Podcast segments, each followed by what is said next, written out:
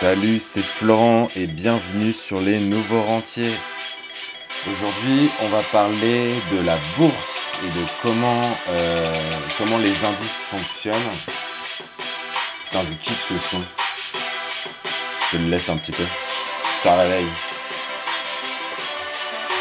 Comment fonctionnent les indices en bourse C'est ce qu'on va voir aujourd'hui. Et euh, je vais tranquillement descendre le son. Voilà, un peu plus de calme. Non, mais je kiffe ce son. Je vais le laisser à chaque intro maintenant. Donc euh, voilà, comment investir en bourse? Donc déjà, on va commencer euh, par le fonctionnement de la bourse, euh, parce que c'est obscur pour beaucoup de personnes, et c'est peut-être ton cas. Et je vais prendre comme exemple les indices, parce que pour moi, c'est vraiment le truc le plus facile à aborder pour comprendre vraiment comment fonctionne la bourse. Je vais te prendre un exemple que tu as certainement entendu euh, à la télé ou à la radio, euh, c'est le CAC 40, CAC 40. Euh, les médias nous parlent tous les jours du CAC 40. en fait, on, on, entend parler de cet indice presque tous les jours. je sais pas pourquoi, quand j'étais petit, ça m'a vraiment marqué. On entendait à la radio, le CAC 40 a pris 1,5% aujourd'hui suite à l'annonce de machin. Le CAC 40 recule aujourd'hui de 3% suite au scandale de machin. Je pense que tu vois, de quoi je parle. Mais au fait, c'est quoi un indice? C'est ça qu'on va voir aujourd'hui. En fait, c'est simple, un indice, c'est un groupe de plein de sociétés qu'on a réunies ensemble. Euh, c'est un peu comme la Ligue 1 en football, si tu aimes le foot, qui réunit les meilleures équipes de France euh, de football. Tu as la Ligue 1, la Ligue 2, etc. Euh, les indices, c'est pareil. Par exemple, dans le CAC 40, il y a les plus grosses sociétés françaises. Donc en fait, on trouve par exemple Louis Vuitton, tu as L'Oréal, tu as Total, tu as Sanofi, euh, t'as Airbus, t'as BNP Paribas, t'as AXA, t'as Danone, t'as Pernod Ricard, euh, t'as Orange, t'as Société Générale, t'as Michelin, t'as Bouygues, t'as Carrefour.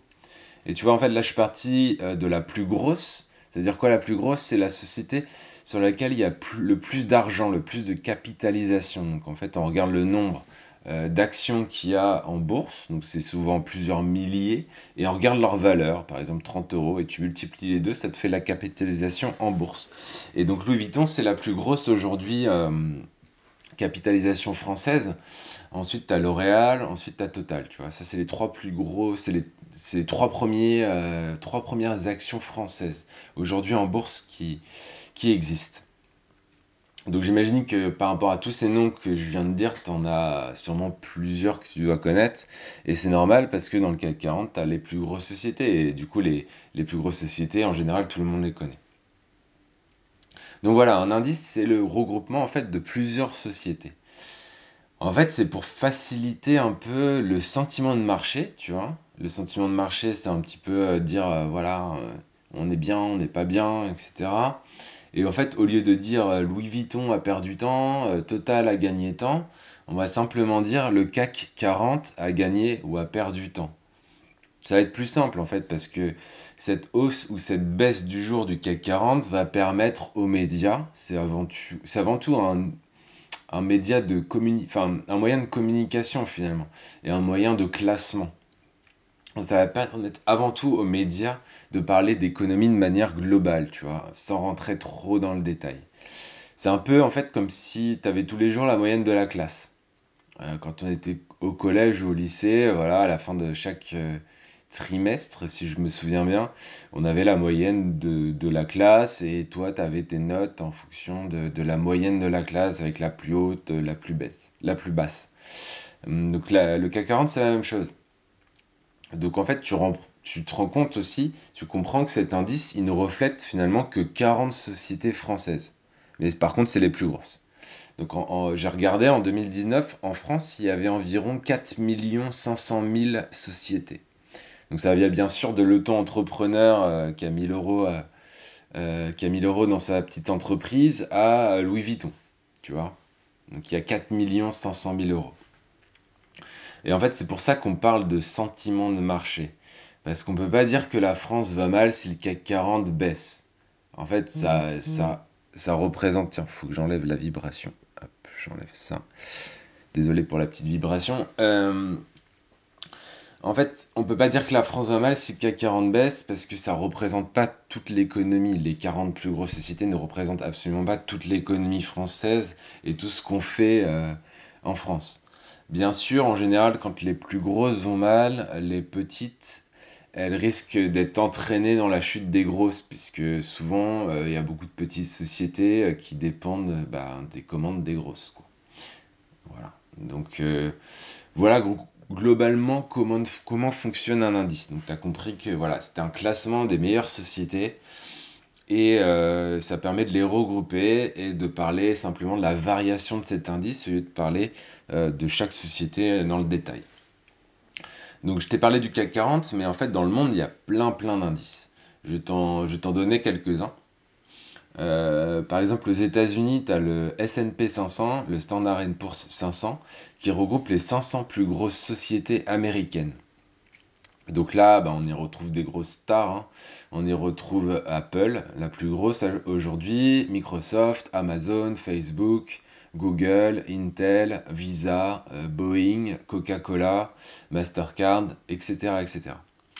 Donc ça, c'est un indice. Euh, voilà, tu as les 500 plus grosses sociétés américaines, comme nous, le CAC 40 a les 40 plus grosses sociétés françaises. Ensuite, aux États-Unis, tu as le Nasdaq. Dans le Nasdaq, en fait, c'est un peu plus gros que le S&P 500, c'est-à-dire qu'il y a les 2250 plus grosses sociétés américaines. Donc on y retrouve un peu les mêmes que le Standard Poor's 500, sauf qu'il y en a 1750 en plus euh, de tête. un meilleur moyen, enfin, moi je trouve que c'est finalement un, meilleur témoin aussi de l'économie parce que 2250, bah, on, commence à être solide, quoi. On, a quand même un bon sentiment de marché avec 2250 sociétés. Donc en France, euh, bah, il y a le CAC 40 dont je t'ai déjà parlé, et puis il y en a d'autres, mais je ne vais pas rentrer trop dans le détail aujourd'hui, sinon le podcast va être trop long, et c'est pas forcément le but aujourd'hui. Je vais juste en donner un, dernier. Bah, en Allemagne, par exemple, euh, nos voisins, euh, tu as le DAX, DAX, qui regroupe en fait les 30 plus grosses sociétés allemandes. Donc on y retrouve notamment Adidas, euh, BMW, Siemens, Volkswagen. Tu vois, je t'ai donné les noms un peu euh, les plus connus. Euh, et tu vois, bah, tu vois qu'en fait tout ça c'est que des sociétés très connues au final. Alors la bonne nouvelle c'est quoi? C'est qu'on peut directement suivre un indice en tant qu'investisseur. Il faut pas s'en priver, au contraire, parce qu'elles font mieux que les experts. Il y a plein d'études qui montrent que euh, les experts ne font pas mieux que leur indice de référence. C'est-à-dire que les fonds d'investissement dont on entend parler quand tu investis dans une assurance vie, il y a des fonds, il y a des experts derrière, et ces fonds ont pour objectif de suivre en général un indice.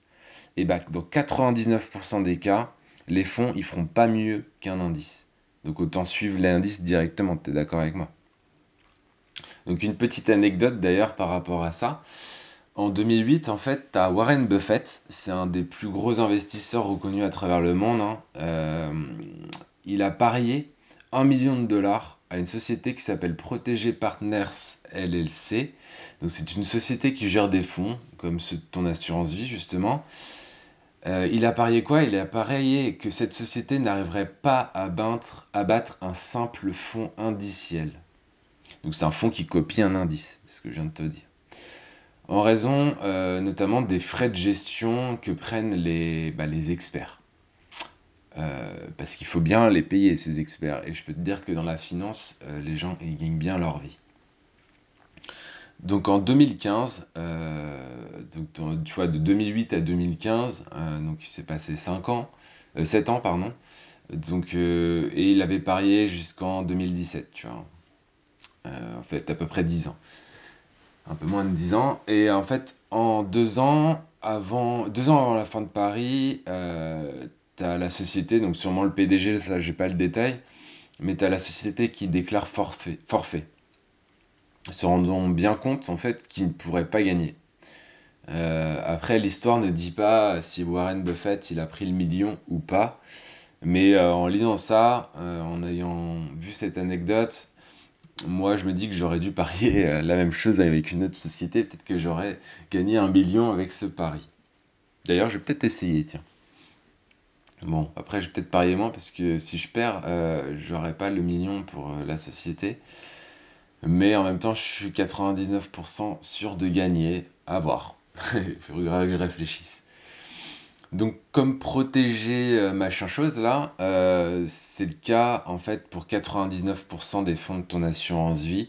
Euh, sur le long terme, ils ne feront pas mieux que les indices et se feront même battre par les indices. Donc, tu vois, c'est le genre de truc qui m'énerve. parce que quand tu regardes un peu les médias et bah, même les journaux et tout, tu vois, là j'ai pris un, article de la tribune, il titre 1, 1,788 milliards d'euros, donc presque 2 milliards d'euros d'encours sur les assurances vie. L'assurance vie reste l'épargne préférée des Français en 2019. Donc en fait, ce qui se passe, c'est que tout le monde se fait avoir par des, des institutionnels, pas facile à dire, bancaires, parce que personne n'a expliqué aux Français comment investir en bourse, tout simplement. Donc, euh, en fait, quand tu veux investir en bourse, tu vas avoir ta banque, tu vas avoir, euh, je sais pas quoi, tu tapes assurance vie euh, sur Internet et en fait, bah, tu te fais, tu te fais avoir. Donc, bonne nouvelle, c'est que tu es au bon endroit et au bon moment pour mettre au chaud ton argent et pas te faire avoir par les banques parce que c'est un des buts de ce podcast, c'est de, bah, c'est de t'aider à comprendre tout ça, ne serait-ce qu'en prendre conscience, tu vois. Euh, après, euh, bien sûr, euh, je, peux, aussi t'aider à aller, plus loin avec ça. Donc, j'ai des programmes bah, de formation qui te permettent d'investir en bourse. donc, si tu veux que je t'apprenne à investir en bourse, bah, je te mets un lien dans la description du podcast. Tu peux aller voir, il y a même une conférence gratuite.